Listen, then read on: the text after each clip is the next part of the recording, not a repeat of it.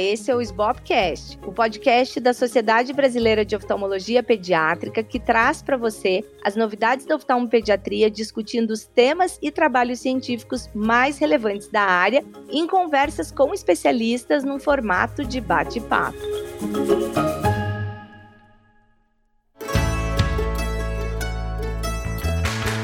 Estamos de volta agora em 2023, após um breve recesso, e eu sou a doutora Luísa Hopker, atual presidente da SBOP. Hoje vamos iniciar o ano conversando com a doutora Célia Nakanami, atual chefe do setor de baixa visão da Unifesp. Tem mestrado e doutorado pela mesma instituição, já foi presidente da SBOP e vai ser a minha eterna chefe.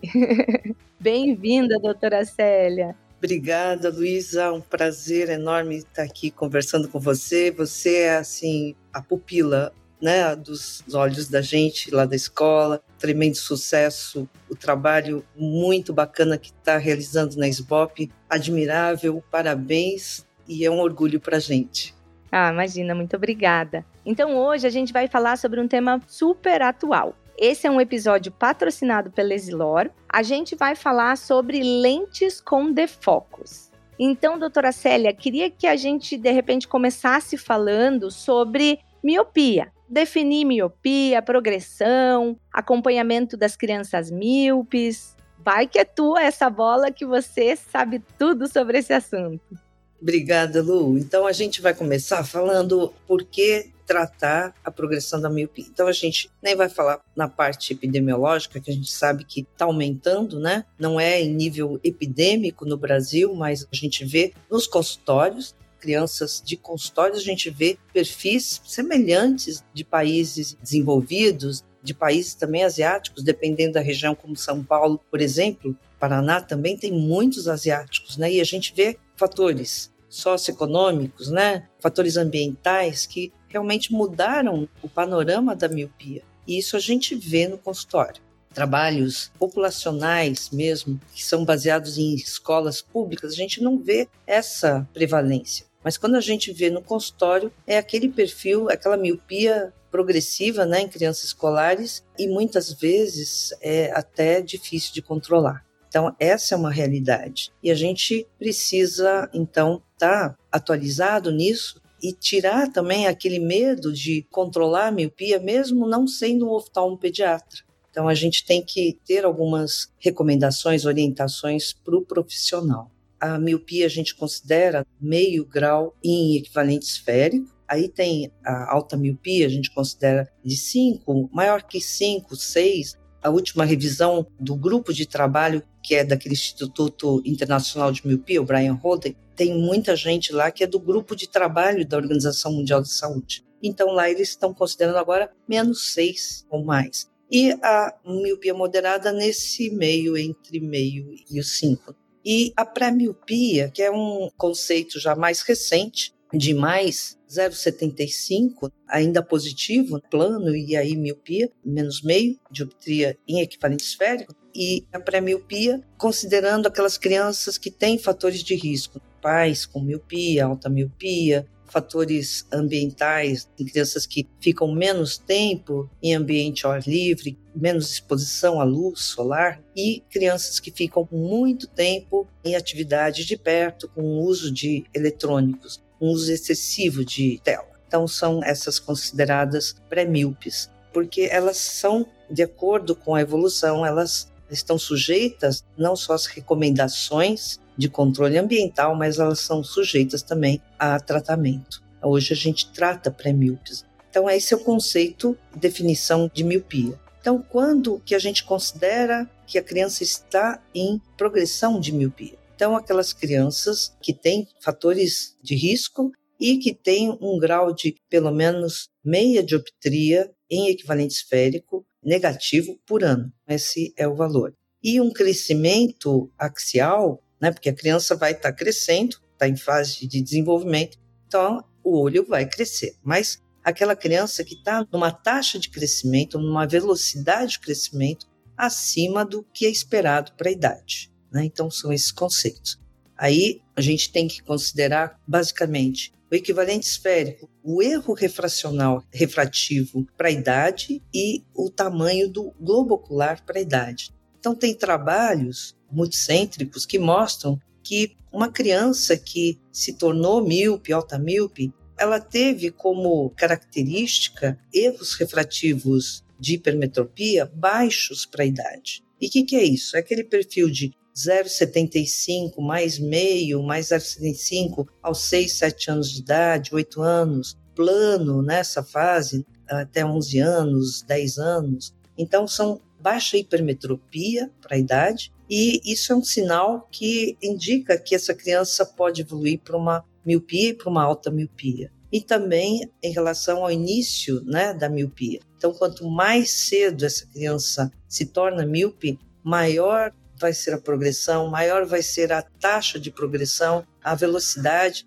menor é a chance dela estabilizar no final da adolescência, aquela criança que vai evoluindo, 16, 17, 18 anos, não só em dioptrias, mas também no tamanho do globo ocular.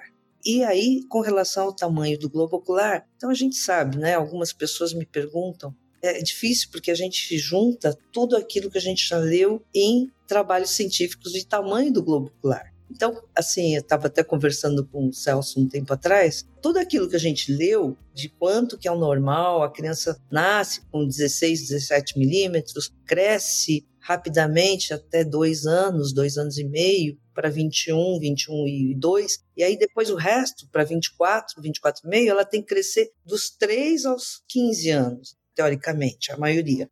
Mas até esses valores talvez mudem com esse fator ambiental de bebês, crianças pequenas já utilizando os celulares, que os pais tornam isso uma atividade para as crianças muito pequenas. Então, de repente, até o normal vai mudar. A gente sabe que o olho cresce rapidamente, né, até dois anos, dois anos e pouquinho, e até 21, 21 e pouquinho. Depois, até 24, 24 e meio, o máximo 25 é o que ela tem que crescer.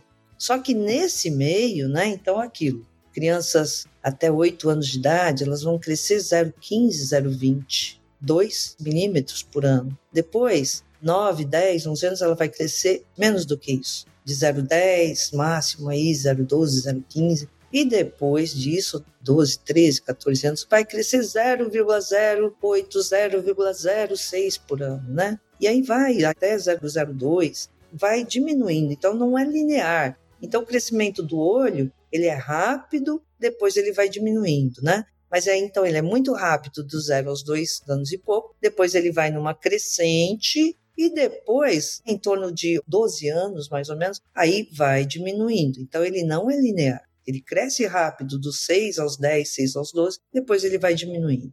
Então isso é bom, porque para a gente, quando a gente for tratar, é uma coisa boa, que a gente sabe que nessa fase a tendência é diminuir essa velocidade de crescimento. Mas o que a gente acaba vendo, esses míopes que estão progredindo rápido, é crescerem 0,2, 0,3 por ano, né? né? E foge a nossa. Né, a gente fala, puxa, eu estou fazendo de tudo e não estou conseguindo. Mas uma coisa que eu acho que a gente precisa falar, por que, que a gente quer evitar essa progressão? Porque a progressão, ela pode evoluir para uma alta miopia. E a alta miopia, aí as sequelas são irreversíveis. E essas crianças em progressão, então a gente tem que atuar o mais precoce possível. Então, assim, se a gente não sabe o que pode acontecer com alguns tratamentos né, farmacológicos em crianças abaixo de 5 anos, abaixo de 4 anos, mas a gente tem aqui recomendação de fatores ambientais, que a gente sabe que é isso que mudou o panorama da miopia porque a carga genética é a mesma, mas mudou o fator ambiental, ele influi na expressão gênica, né? A gente sabe disso. Ele influi em todos os fatores que desencadeiam a progressão, a sinalização para o olho crescer, porque essa miopia ela é axial. Então a gente sabe que a intervenção precoce é importante. E aí a recomendação de mudança de hábito, que é o mais difícil, você mudar os hábitos das crianças, mudar os hábitos dos pais, porque muitas vezes eles são os que mais utilizam telas na frente dos pais, e é difícil a gente atuar nisso, mas é o que resta para a gente nessas crianças pequenas. A gente vai falar agora sobre quando tratar e quando está em progressão, né? Então, como eu falei, a gente utiliza todos esses dados de mudança refrativa, que a gente vê que já está numa miopização, é, a gente vê o tamanho do globo em relação ao que deveria estar, mas a gente tem que levar em consideração também fator familiar. Então, a gente sabe que quando pai e mãe são míopes, aumenta muito a chance da criança ser míope. A gente sabe que tem trabalhos que mostram cinco vezes, seis vezes, oito vezes a chance da criança ser míope. Quando o pai ou mãe, aí é duas, três vezes a chance da criança ser míope. Então, isso é muito importante. Aí, como eu falei, crianças que passam muito tempo com uso de telas, principalmente muito perto dos olhos, ultra perto, sem dar intervalos. A gente sabe aquela regra do 20, 20, 20, 20 minutinhos, eu acho até que 20 segundos, dando um intervalo é muito pouco, e olhando para 20 pés, para mais de 6 metros, para o infinito. Né? Então, isso é importante. Enfim, é um conjunto, a gente tem que levar tudo em consideração. E aí, falando em tamanho do olho, lembro que você falou uma vez para mim: olha, um número que você sempre fala, você, o Celso, 23,8 para crianças com 5, 6 anos, que era uma idade em que, naquela nossa tabelinha, seria 22 e pouco, ela já está com 23,8, quase 24. Então, assim, a gente sempre tem que levar esses parâmetros junto com todos esses outros fatores. E o objetivo do tratamento? A gente quer desacelerar essa velocidade de crescimento, desacelerar essa taxa de aumento em milímetros e também em dioptrias. A gente não tem como parar totalmente porque a criança está crescendo, mas a gente quer tornar mais devagar esse crescimento, né? voltar aos níveis que seriam esperados para a idade. Né? Então, esses são os objetivos. E as opções de tratamento? Aqui o objetivo desse podcast é falar de tratamento com lentes oftálmicas, né? Mas a gente sempre leva assim. Primeiro, a opção de escolha em relação à eficácia, como a gente falou, cada criança vai ter uma taxa de crescimento, uma taxa de evolução. Então, dependendo da criança, se ela é uma progressora rápida ou lenta, então a gente vai ver a eficácia das várias opções. É o farmacológico, a gente sabe que é o mais eficaz, mas tem os outros tratamentos, as lentes oftálmicas, lente de contato, ortocar, que também entram na história para a gente avaliar e a gente considerar então eficácia, segurança, mas também a gente sabe que tem outros fatores que também são importantes considerar, não só o tipo de tratamento que se adequa mais ao estilo de vida da criança e dos pais, que os pais querem, mas também ao custo, né? Então, não esquecer que isso é um fator no Brasil importante e às vezes eles vão optar, mesmo que seja mais trabalhoso, mais tempo, o tratamento farmacológico, que é pela atropina, que é o mais barato. Mas a gente também, nesse raciocínio, a gente sempre deve considerar a monoterapia primeiro, a gente fez as diretrizes para tratamento da miopia, publicou ano passado, e o que é importante, as quatro opções, tanto farmacológica quanto lentes oftálmicas, quanto lentes de contato, ortocar, elas são primeiras opções. Mas claro que aí vai variar, como eu falei, de acordo com a criança, com a progressão. E, por exemplo, a lente de contato ela tem uma limitação de valor em cilindro, mas as quatro opções são possíveis. Mas sempre começar com uma monoterapia e deixar a terapia combinada para aqueles casos em que não estão sendo controlados. Então, a estratégia aí, fora a tropina, que seria mudar a concentração, mas aí a gente associar tratamento com relação às outras opções.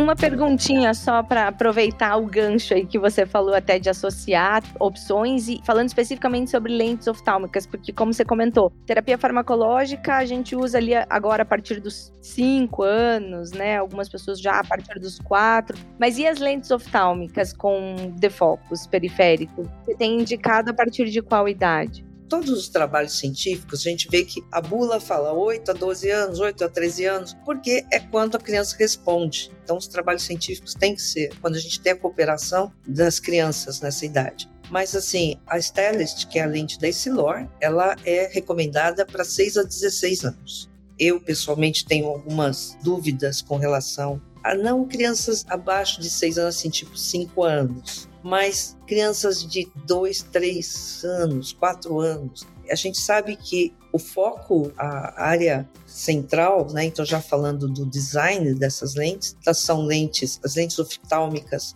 para tratamento do defocus hipermetrópico. Então a gente sabe que o defocus hipermetrópico na criança míope, a imagem central, né, a correção de uma lente de miopia corrige a visão central, mas a imagem na periferia ela vai ir atrás da retina e isso sinaliza toda aquela cascata, desde o sinal visual da luz na retina periférica, liberando neurotransmissores, desde a retina até a esclera. Então, sinaliza para haver um crescimento axial. Então a gente sabe que essas lentes oftálmicas fazem o quê? Elas são baseadas em estudos experimentais, estudos animais e depois também estudos clínicos, mostrando que se a gente criar um defocus miópico, ou seja, uma sinalização na frente da retina, a imagem caindo na frente da retina, nessa área periférica da retina, isso sinaliza para diminuir o crescimento ocular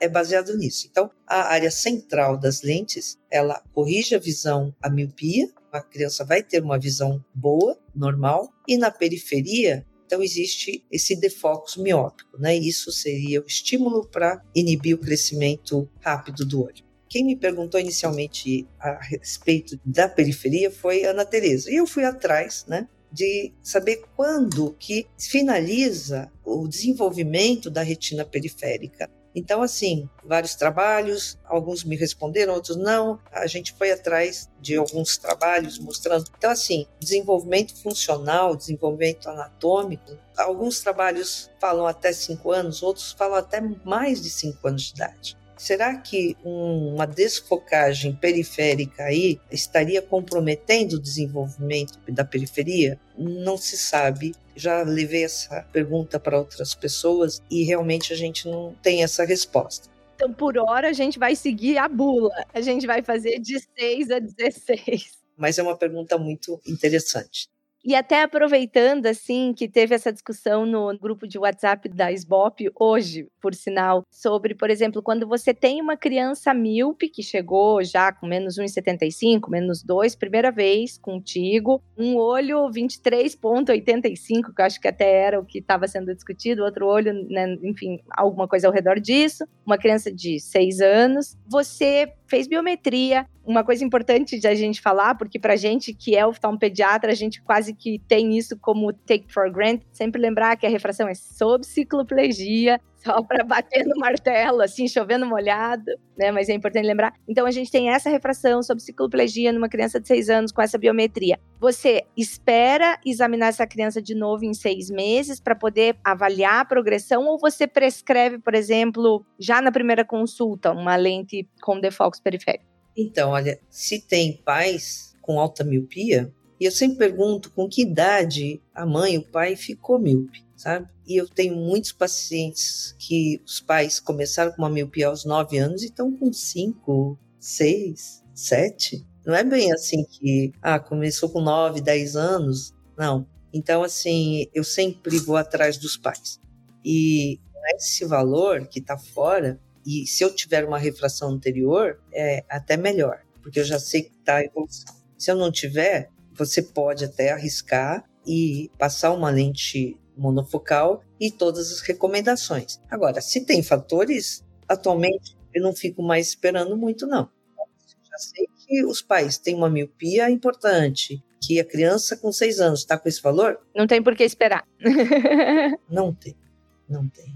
E até, assim, falando sobre isso que você falou, né? Eu li um dos papers, do white papers do IME, né? Que você citou, que eu achei super interessante, que eles fizeram um apanhado de quase todos os trabalhos que tinham na literatura e eles falavam assim, não tratar progressão, lógico, esse exemplo que eu dei poderia até se discutir esperar seis meses, né, para poder, digamos assim, você ter né, evidência da progressão, mas com evidência da progressão, você não tratar a progressão da miopia, hoje isso pode ser considerado uma negligência médica. Né? Então, eu acho que isso que é super importante da gente falar aqui e, e falar para os oftalmos gerais, porque, né, assim, você que vê residente, eu vejo residente, eu sempre falo, criança com erro refrativo vai aparecer no teu consultório, seja você retinólogo ou você opere catarata ou faça glaucoma de adulto, vai aparecer. Então você precisa saber prescrever e agora você precisa aprender a tratar a progressão, né? Exatamente. Eu tenho casos em que, como o que você falou, que os pais não quiseram entrar com o tratamento. E aí teve a progressão. Agora, aqueles pré-míopes, né, que já tem meio, aí você até pode fazer toda, né? Agora, você também falou uma coisa. Quando você não tem biometria, aí seria um caso de você falar, olha, vamos fazer tudo, vamos, a gente não sabe, e aí então você aguardar, né? Seis meses para poder ter a evidência da progressão. É interessante escrever, né? Olha, não vai fazer a biometria e tal, né? Porque acontece. Acontece muitas vezes de você pedir a biometria e não fazerem, né? Não trazerem mesmo. E deixa eu aproveitar e te perguntar, assim como você falou tudo já que estava no meu script para eu te perguntar, vou aproveitar para perguntar outras coisas. Como tem sido, né, na tua experiência, a aceitabilidade dos pacientes que estão usando as lentes com defocos? Como tem sido aí o teu retorno em termos de adaptação?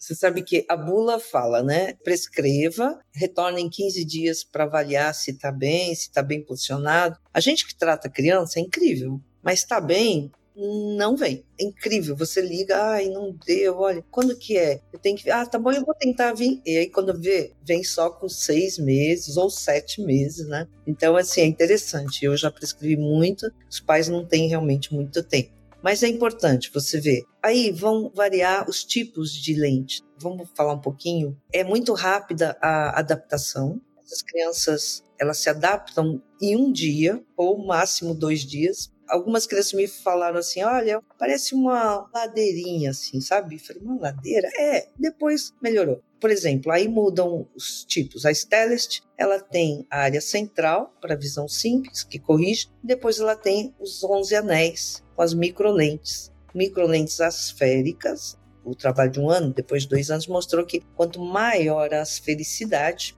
maior é o efeito para o tratamento da progressão miópica e entre os anéis, então está corrigindo também a visão simples. Então as crianças não têm a dificuldade visual, né? Então eu até faço a criança virar, eu angulo a posição da cabeça, então na periferia nasal, né, temporal, superior e inferior, as crianças têm 20-20, né? Uma outra tem 20-20 parcial e a, assim, para perto não tem como alguns acham que a criança faz posição de cabeça para não faz, não faz posição. Eu tenho até filmado, né? Então, assim, é, elas se adaptam muito rapidamente e quando elas retornam, o que eu tenho visto agora, quando elas retornam para reavaliar, as que retornaram, eu vi muitas cuja refração não alterou, né, em dioptria, em equivalente esférico, muitos também interessante, mas teve um tanto no autorrefrator quanto na subjetiva diminuiu 0,25. Em modelos animais existe uma hipermetropização. Em humanos a gente não sabe, mas eu vi diminuir 0,25. Eu tive um paciente que teve aumento de 0 a 75, mas é assim um caso um progressor bem, mas foi o máximo todos plano ou menos 0,25. E aumento de 0,25 negativo também, mas poucos. Então, isso é uma coisa interessante, que a gente agora vai acompanhar, agora vai para mais de seis meses, né? Mas é interessante a gente também chamar as crianças que eles esquecem, que os pais esquecem. É, ainda mais quando não tem queixa, né? Já que está segurando a progressão da miopia. Eles acham que é um ano, né? É. E assim, aproveitando o gancho desse paciente que você comentou, né, que foi um progressor que progrediu a despeito das lentes. Você tem usado tratamento combinado, lentes mais atropina, atropina em que concentração? Porque, assim, eu tenho visto no meu consultório, eu tenho usado muito mais concentrações mais altas de atropina.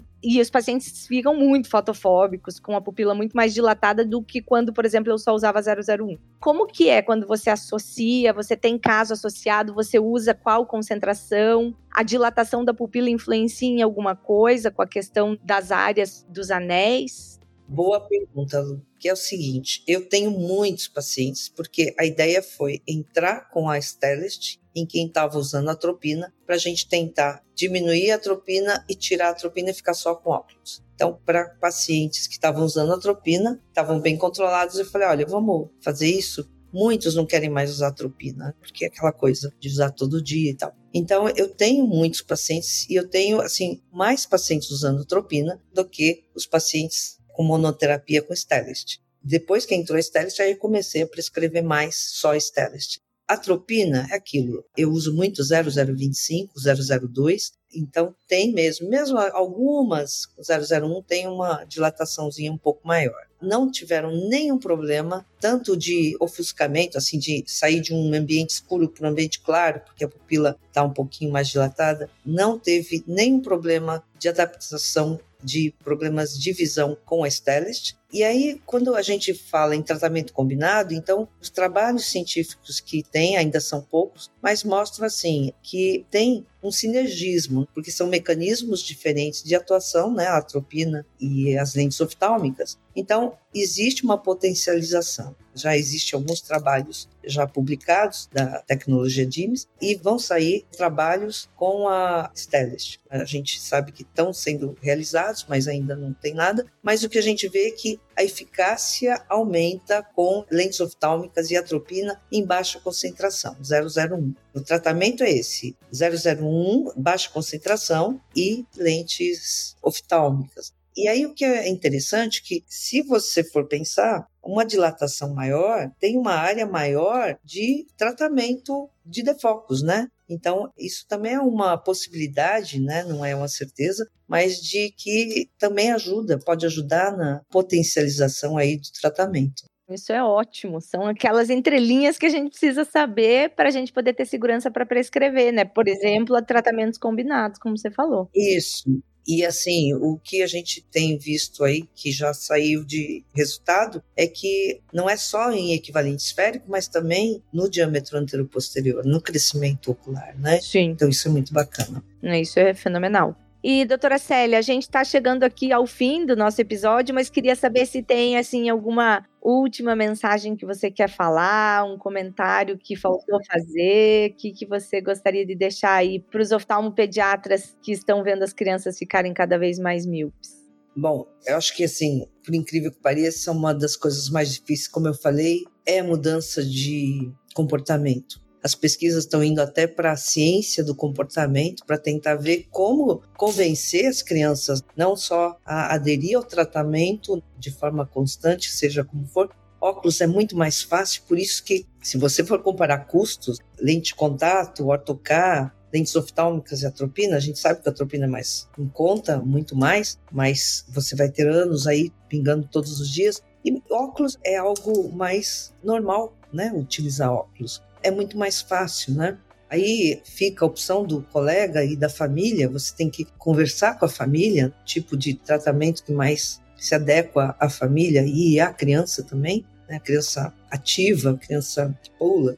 Então vai variar o tipo de tratamento que ela quer, se é lente oftálmica, se é lente de contato. Mas assim, é importante você ouvir as crianças, conversar com elas. Isso aumenta realmente o compliance. Assim, muitos pacientes me falaram que queriam que eu tivesse conversado com eles, não só com os pais, para ouvir. Quando você mostra a importância, olha, se você continuar assim, principalmente as crianças maiores, as menores não tem muito jeito, mas as maiores, é, as menores são os pais e as maiores aí você. Esses dias mesmo eu falei para a criança, eu peguei um paciente com 20 anos com alta miopia e ele descolou um olho com 15 anos. Isso é raro.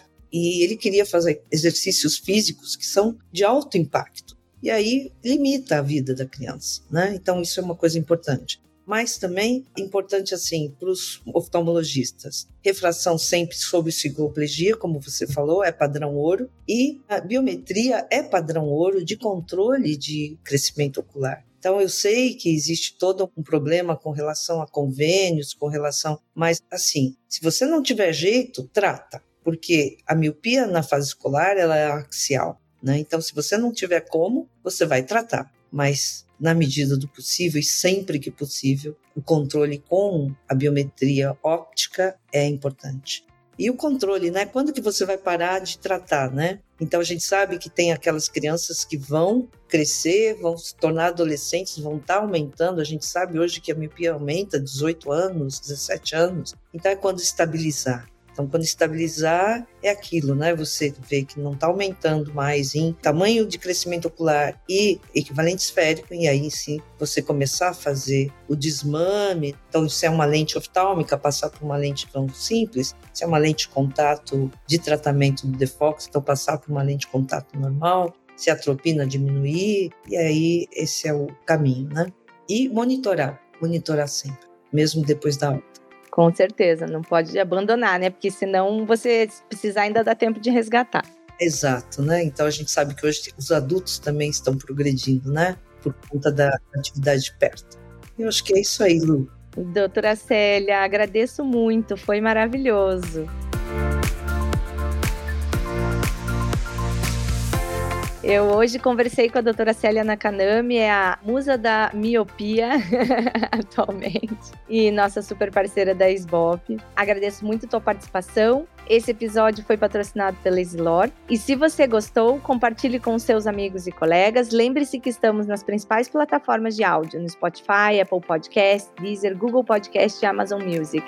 Esse foi o SBOPcast.